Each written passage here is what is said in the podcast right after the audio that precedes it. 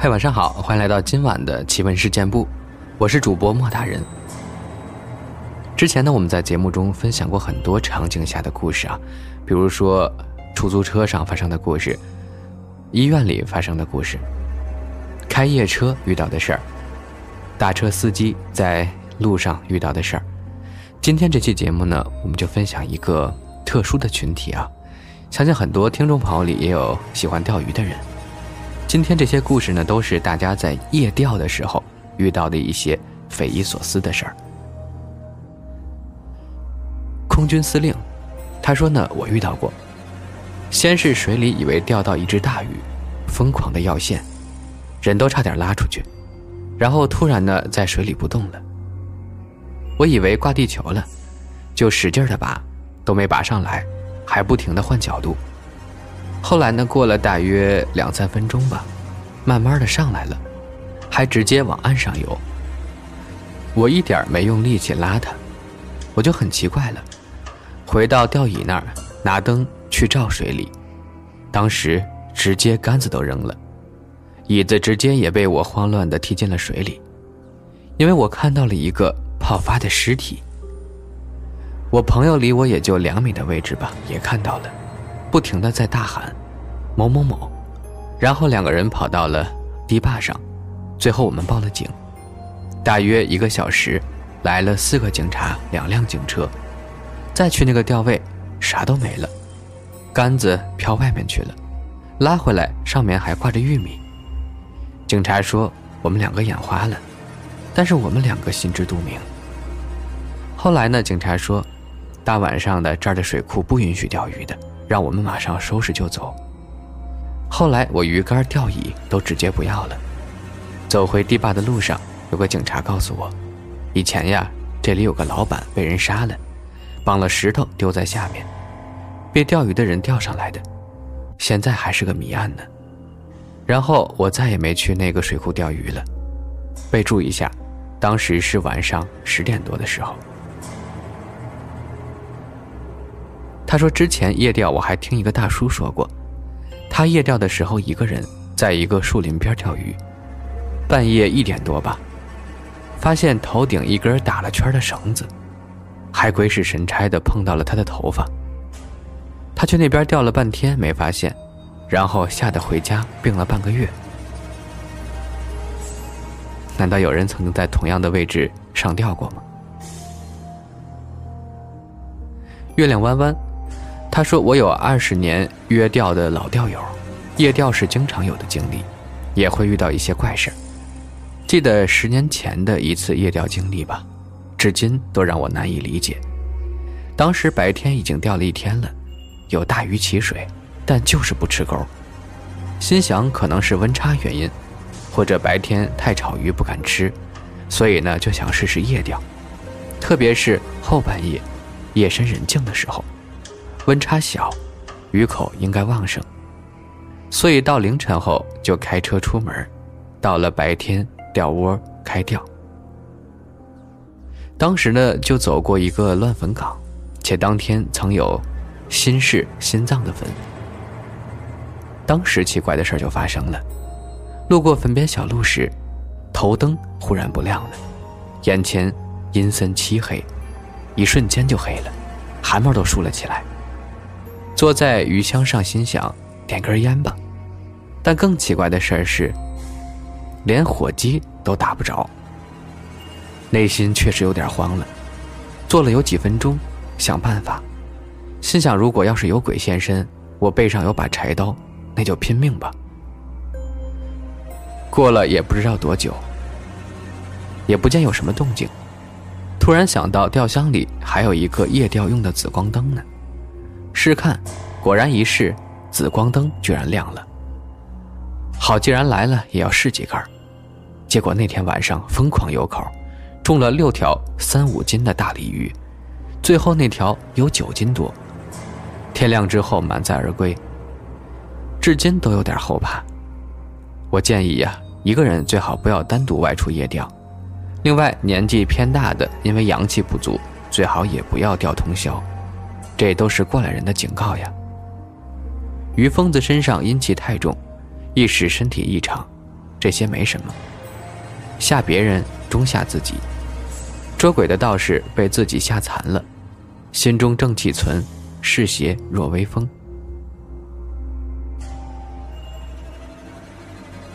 Love，ZLL，他说说个真事儿啊，我一个同事去夜钓，路过一片田地，电瓶车把手就跟有一个人用力跟他往右拧一样，差点没掉进田边的渠道里。后来他反应快，按了刹车，停下来呢，用脏话骂了足足一分钟，然后掉头准备回家。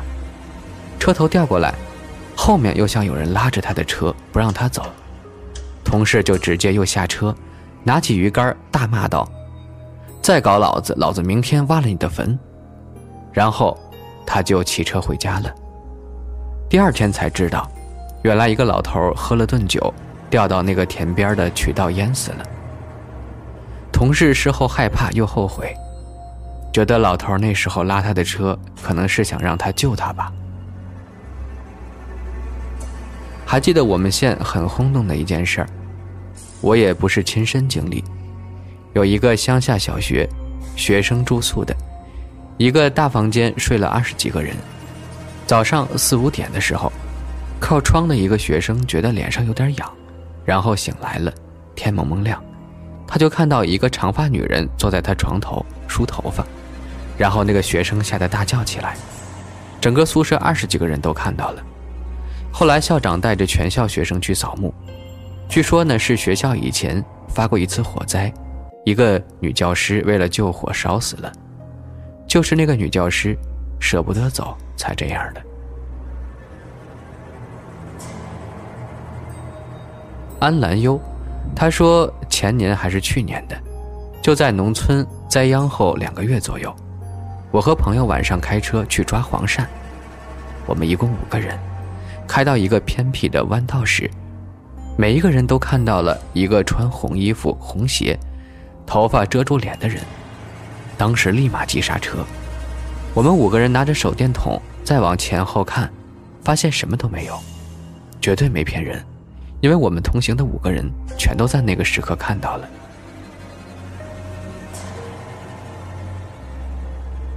萌芽说个小学期间同学讲给我的一个真实的故事，也是关于夜钓的。具体记不太清楚了，那是他叔叔晚上去钓鱼，钓到了好多鱼，在那个鱼塘好像还遇到了一个老头好像后来被那个老头给吓跑了，连鱼竿都没顾，直接开着摩托车就跑，跑到一个上坡时，迎面而来了一辆开摩托的，然后直接对穿了，回头一看啥也没有，期间那个开摩托车的对他叔叔咧嘴一笑，把他叔叔给吓瘫了。然后第二天去抽鱼竿，结果发现那些鱼一条都没有。装鱼的类似于现在的那些工具，跑是跑不了的，但就是鱼都不见了。而且大白天的，那儿都是阴冷阴冷的。据说那儿以前淹死过人，所以几乎都没有人去那儿钓鱼的。怪不得他那天钓了那么多呢。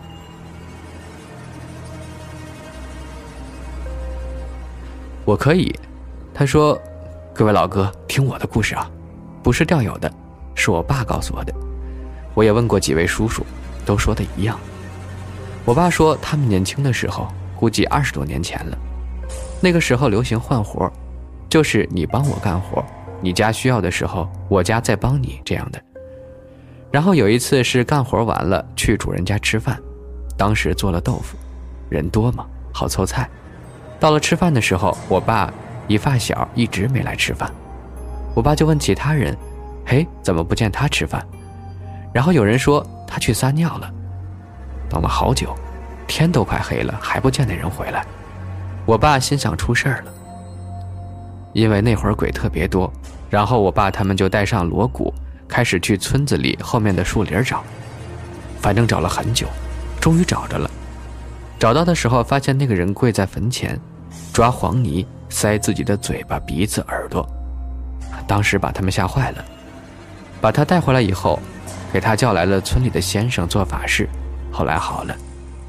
我爸他们就问他，他说呢自己当时正撒尿呢，看到有两个穿着白色衣服的女子叫他，他就跟着去了。结果就发生了后面的事儿。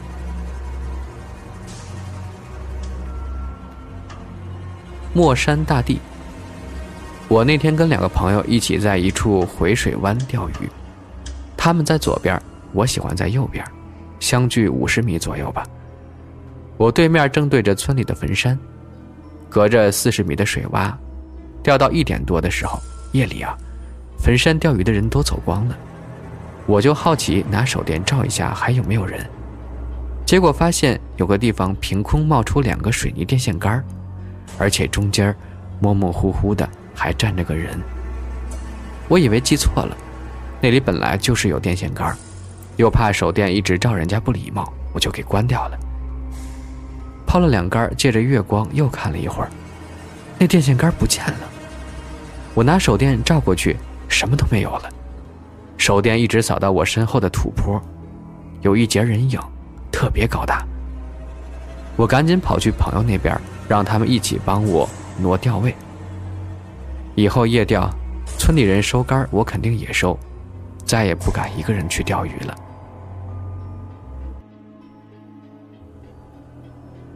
一弟白开水，他说还记得好几年前和堂弟去夜钓，蹲了大半夜，什么也没钓着，总想着不能空军就回去了。收拾好了钓具，和弟弟商量着去抓几只田鸡得了。抓一个多小时，一直也没抓着。走到一个山路，里面水田也很多，琢磨着到那儿去碰碰运气，就和弟弟一起进去了。山路很大，有百十个梯田呢。刚进去的时候，最底层的水田里听见了有几只很大的田鸡的叫声。等我们走到这个水田田沿边，拿手电一照，啥也没有，这叫声也安静了。然后过了一会儿。叫声又从上面的水田里传了过来。我们绕过田沿，走到上面的水田，叫声又没了，田鸡也没发现。又过了一会儿，蛙叫又在上面的一个水田里发出来。就这样一路跟着蛙叫，我们爬了有二十多个水田吧，还是没发现田鸡到底在哪儿。下面的水田很安静，只有小蛙喳喳的乱叫，没有大蛙的声音。这时我们已经到了这一面最上面的水田了，在上面就是树林了。这田也很安静了，然后几声大蛙叫，咕咕咕的，在树林上传下来。我当时还没反应过来，但我堂弟心里发毛了，赶紧拉着我往外面跑，然后一路跑到了山路，突然松了一口气，莫名其妙的感觉。就好像心头悬着的压力一下子不见了。后来问村里的老人才知道，这个山路很诡异，几十年前就有蛙叫，会把人引到树林里。但有没有人出事儿，这个不知道，老人们也没说。我还问了我叔，他说以前也碰到过，也是被蛙叫引到树林边上，还好和我爸一块儿去的，我爸把他给叫住了。现在想想，好在我堂弟比较怂。要跟我一样，如果脑袋一热就跑进了树林子里去，也不知道后边会发生什么。杨谈，他说去年九月在小七营某台子约好俩哥们夜钓，结果俩哥们先后都临时有事儿来不了了，自己又不想错过这难得的出钓机会，结果就自己一个人去了。不作死就不会死！到台子边，太阳还没落山呢，台子上就俩人在钓，心想着今天清静，往日都是人满为患的，赶紧支家伙。我还没织好呢，旁边俩口子大哥大姐开始收杆子了，问说钓一白天了，口稀，没意思，不钓了。支好杆子，调好漂，也按下来，扭头看几百米外另一个台子上，还有两人在钓呢。心想我也有伴儿，口稀稀拉拉的钓到十点多吧，感觉冷得哆嗦，怎么九月这么冷呢？心想抽根烟就回车上睡觉了，明儿个起大早钓。烟没抽完，隐约就听着风声里夹杂着小孩玩闹的声音。回头看岸上没有人，就我的车孤零零的停在那儿，再看了眼旁边的台子，不知什么时候那俩人也走了。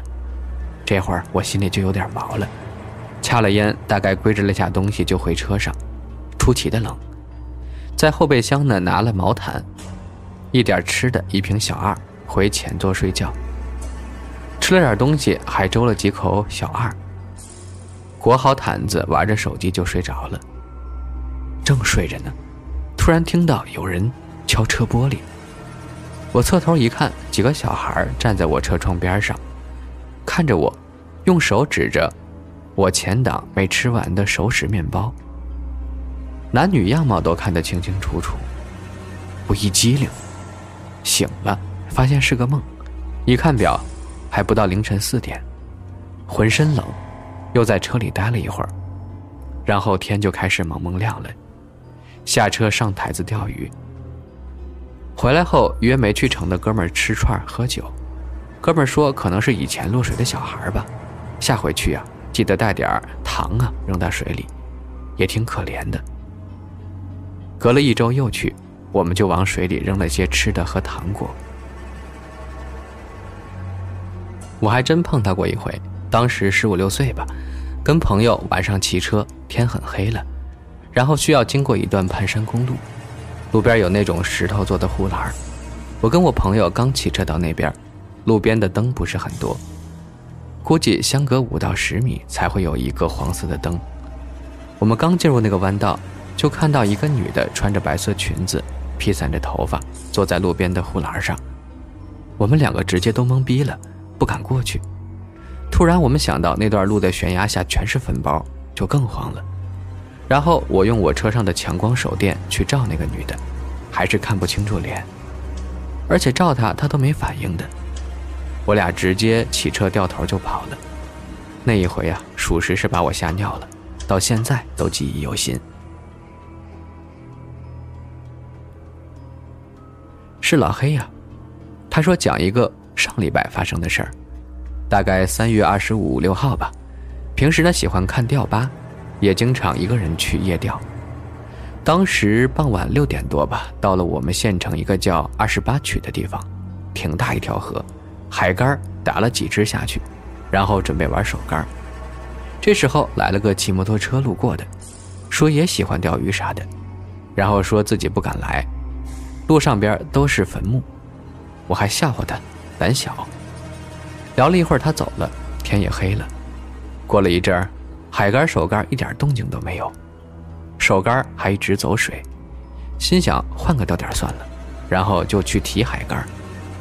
东拉西扯了半天，四支竿挂了三个底。收拾好东西，差不多都八点多了，就骑上电动车准备换个点儿。没想到这时候，恐怖的事儿发生了，油门怎么拧，车子都不会走。但是车灯、喇叭都正常，就是不走。鼓捣了一阵儿，把电动车总闸开关了几次都没有效果。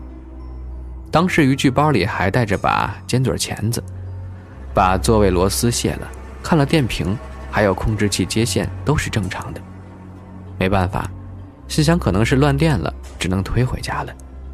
反正离我家也就三四公里吧。然后就坐在车上，用脚蹬地板掉头。手时不时的试试油门。那个路呢是条小路，只有一辆车的宽度。没想到掉头到车头对准河里的时候，电瓶车突然前后不停的抖动，直直的就冲着河里开去。还好一把抓死了刹车，那个位置大概五米多深吧。当时冷汗就下来了，赶紧拔了钥匙，然后把车头转过来，点了根烟，后背都湿透了。后面再把钥匙插上去，居然不加油门都能走，一会儿快一会儿慢，油门都不用拧。